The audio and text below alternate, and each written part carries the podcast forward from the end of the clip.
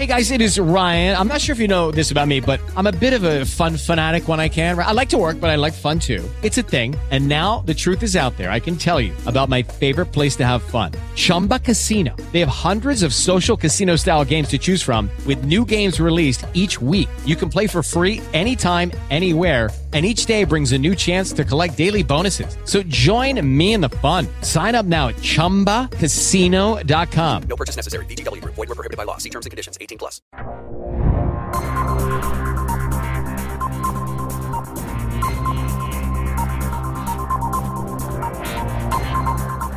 Olá, bem-vindas e bem-vindos. Se você mora no Brasil, bem-vinda e bem-vindo. Você conhece essa birosca que a gente vive. E hoje o meu tema é para falar sobre a decisão que foi dada pelo Tribunal Superior Eleitoral que resolveu declarar inelegível o deputado Deltan Dallagnol e com isso ele foi cassado. Essa é uma decisão que tem efeito imediato, de acordo com a própria determinação do TSE. Então, hoje mesmo, é, o deputado deveria, já, já o fez, desocupar lá seu gabinete, o suplente já vai assumir. E aí, a, a decisão ela é bastante polêmica, ela não é livre de questionamento, porque a forma como a, foi feita a interpretação da lei da ficha limpa levanta aí alguns questionamentos. Uh, e, é claro, é, é, impossível falar desse caso sem fazer referência à Lava Jato e a toda a crítica que o próprio Delta, uh, Deltan eh, e toda a Lava Jato faziam das filigranas da lei pelas quais, as brechas da lei, pelas quais muitas vezes pessoas conseguiam escapar de supostas punições devidas a supostos crimes. E então é bastante curioso a gente é, questionar ah, quando é, é, a própria pessoa que é beneficiada dessas filigranas acaba conseguindo eventualmente escapar de fato. E aí um pouco sobre isso que eu quero falar hoje, falar, afinal de contas, qual, o que, que foi essa condenação, quais os fundamentos dela e fazer um juízo de valor aí sobre é, a interpretação que foi feita. Bom, Pirosca desse quadro que eu faço todas as quartas-feiras falando de questões de direito, uh, trazendo aqui uma discussão de forma um pouco mais ampliada, para que todas e todos, mesmo aquelas pessoas que não têm uma formação em direito, possam entender melhor e a gente possa ampliar ali o debate. O conteúdo fica disponível no meu canal do YouTube, que é, é youtube.com.br Alexandre Bahia. Também o podcast do Berasca News disponível em várias plataformas de podcast, como o Spotify, por exemplo. Se você gostar desses conteúdos, curta, compartilhe, marque o sininho para que você possa ser avisado, avisada tanto no caso do vídeo do YouTube quanto no caso de novo episódio que aparece lá no Spotify. Pois bem, então o deputado Deltan Dallagnol, do Podemos, lá do Paraná, ele era procurador é, do Ministério Público Federal, atuou na chefia da Lava Jato, na parte do Ministério Público, é, envolvido aí uma série de, de um lado, questionamentos a respeito da forma como foi conduzida a Operação Lava Jato, considerando aí os áudios que né, dariam conta da, da atuação dele junto com o próprio ex-juiz Moro é, numa, num esquema é, bastante complicado, para dizer o mínimo, de uma relação pouquíssimo republicana e que, comprovado que realmente foi dessa forma, viola preceitos básicos de direito, como o direito ao contraditório, ampla defesa e, claro, o devido processo legal, enfim.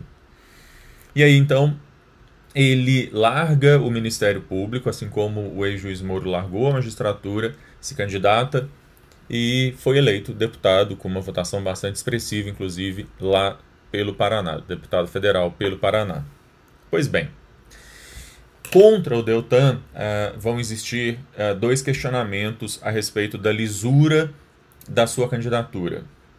E aí é importante a gente destacar o seguinte: esses questionamentos eles se baseiam na Lei Complementar 64 de 90, que é a lei que rege o sistema de é, inelegibilidades ou de elegibilidades no Brasil, para além das hipóteses previstas na Constituição, a Constituição fala de algumas hipóteses de inelegibilidade e ela delega a lei complementar que traga outras hipóteses e essas outras hipóteses estão justamente ali. E essa lei sofreu uma alteração bastante significativa com a lei da ficha limpa. Na verdade, a lei da ficha limpa ela altera a lei complementar 6490, criando critérios bem mais é, restritos de ficha limpa para evitar que pessoas com ficha suja pudessem se candidatar, pudessem ser entrar para a política, enfim.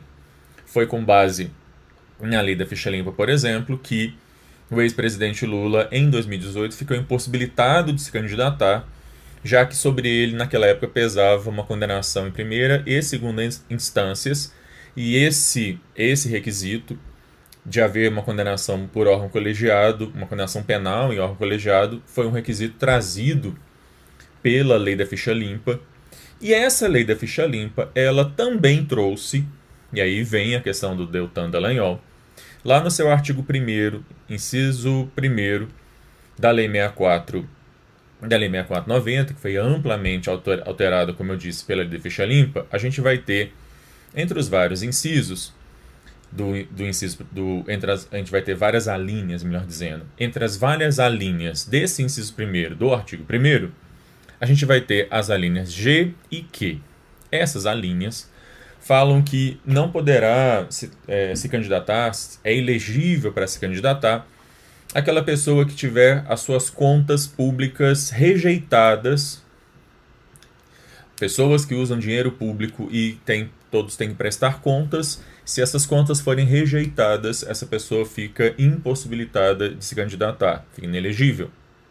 Assim como aquela pessoa, membro do Ministério Público ou do Judiciário, que sobre essa pessoa pesar um procedimento administrativo disciplinar em que essa pessoa esteja sendo acusada de um ato ilícito que puder resultar na exoneração, na demissão dessa pessoa, uh, essa pessoa também fica inelegível se ela, se, se ela mesma pede para sair do Ministério Público ou da magistratura, conforme o caso, justamente para se esquivar desse PAD, desse procedimento administrativo disciplinar, porque ao sair, esse PAD é extinto, né? e aí a lei de ficha limpa vai dizer, se essa pessoa fizer isso, ela fica inelegível por oito anos.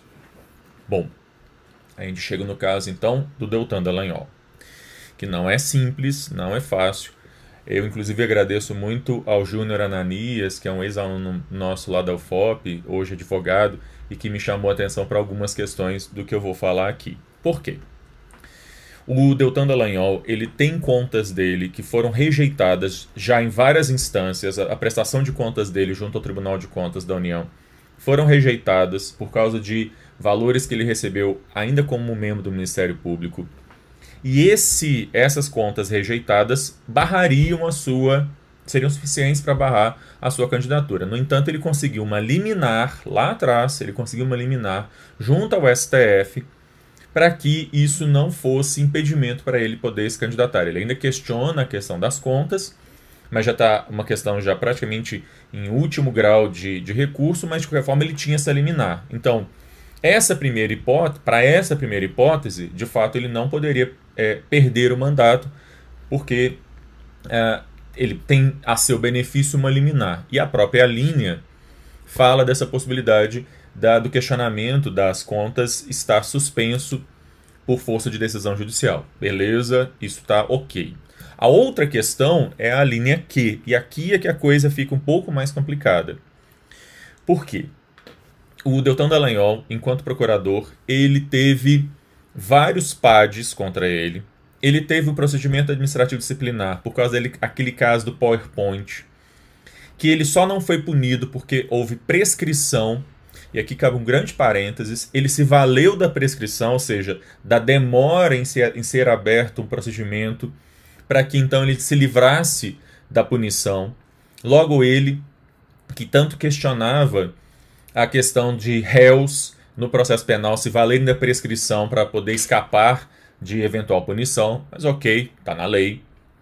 Só que em outros dois PADs, relativos a, também a questionamentos sobre abusos cometidos pela Lava Jato, ele foi efetivamente condenado, só que apenas mais brandas, apenas penas de censura. A grande questão aqui é o seguinte: Uh, além desses dois PADs, havia uma série de outros procedimentos iniciais de investigação, é, de sindicâncias, de pedidos de providências, de reclamações, que poderiam resultar em abertura de PAD. E como ele já tinha esses dois PADs em que ele foi condenado, a, a soma então dessas condenações faria com que a pena nesses novos, se fosse o caso, ela poderia levar à exoneração. A exemplo de um colega dele, também da Lava Jato, que recebeu a pena de exoneração porque estava lá, participou de a publicação de um outdoor em Curitiba com uma foto com uma origem bastante questionável de um empresário que pagou alguma coisa assim. Foto esta em que estava esse que foi exonerado e também estava o Deltan, e ele respondia a uma sindicância por causa disso. Ou seja, teoricamente, a pena poderia ser a mesma. A grande questão aqui é o seguinte: ao tempo em que ele foi, ao tempo em que ele é, pediu a saída dele do Ministério Público, esses, esses pedidos de providência, etc., ainda não tinham se transformado em PAD. Portanto, do ponto de vista estrito da lei, uma leitura mais literal e imediata da lei, ele não seria inelegível, já que não havia efetivamente um PAD que pudesse levá-lo à, à exoneração, de forma que ele escapasse disso pedindo para sair, como existe algo similar com relação a políticos, que é um deputado ou senador é, que já foi aberto um processo de cassação do mandato desse deputado ou senador na Câmara ou no Senado, e ele é, ele mesmo pede para sair, ele desiste do seu cargo, justamente para não ser cassado, uh, diz a lei da ficha limpa, essa pessoa ficará inelegível por uh, até o que seria o final do mandato teórico dela, mais oito anos. É, algo similar está sendo pensado aqui na lei da ficha limpa para juízes e promotores. Se houver um PAD e nesse PAD que puder levar à exoneração e o investigado nesse PAD pedir para sair, beleza, ele pode sair, mas ele fica inelegível por oito anos. O ministro responsável aqui pelo julgamento é, do caso do Deltan Dallagnol, o relator lá no TSE, que foi o ministro Benedito Gonçalves, é, ele recebeu então um recurso ordinário contra a decisão do Tribunal Regional Eleitoral do Paraná, do TRE do Paraná, havia entendido que uh, o Deltan Dallagnol não era inelegível, porque por causa da questão das contas, que havia eliminar, e também porque, no caso aqui dos PADs, não havia efetivamente um PAD contra ele, havia apenas sindicâncias, pedidos de providência, etc. Uh, partidos políticos, então, levaram contra essa decisão. Eles recorreram para o TSE, através desse recurso ordinário, e o ministro Benito, uh, Benedito Gonçalves ele vai ter uma interpretação é, que acaba sendo seguida por todos os demais membros do TSE, então é importante dizer que a decisão do TSE foi unânime, no sentido de que, baseado uh, na tese da fraude à lei, consubstanciada em, em disposições normativas como o artigo 187 do Código Civil. O 187 do Código Civil fala do uso abusivo de um direito. O ministro vai entender que o que o Deltan Dallagnol, na verdade, fez foi, sabendo que uh, aqueles casos se transformariam em PADs, e uma vez transformados em PADs, ele até poderia ser absolvido ou condenado no PAD mas que esses PADs teriam a possibilidade de levá-lo à exoneração, ele então pede para sair do MPF muito tempo antes do que seria o mínimo necessário. Para que o um membro do Ministério Público ou magistratura se candidate, ele precisa sair do seu cargo, precisa se demitir pelo menos seis meses antes. Ao invés de se demitir seis meses antes da eleição, ele se demite 11 meses antes. Mais ainda, vai chamar a atenção o ministro. Ele, se, ele pede essa demissão duas semanas depois que o colega dele, que eu mencionei anteriormente, havia sido exonerado por causa do caso do outdoor. Ou seja, ele viu que o colega dele foi exonerado por causa do outdoor, da irregularidade ali, e aí eles duas semanas depois ele pede para sair, porque e, e eu estou seguindo o raciocínio do ministro relator, tá? Ele então pede para sair porque ele sabe que daqui a pouco vai ser a vez dele, daqui a pouco vai ser aberto um pádio contra ele e uma vez aberto um PAD contra ele, como eu disse, ele automaticamente já não poderia mais sair do Ministério Público, porque se ele saísse, ele ficaria inelegível. Se ele ficasse, era possível ele ter a, a contra si a possibilidade do Conselho Nacional do Ministério Público exonerá-lo, o que seria algo vergonhoso para o grande paladino da Lava Jato.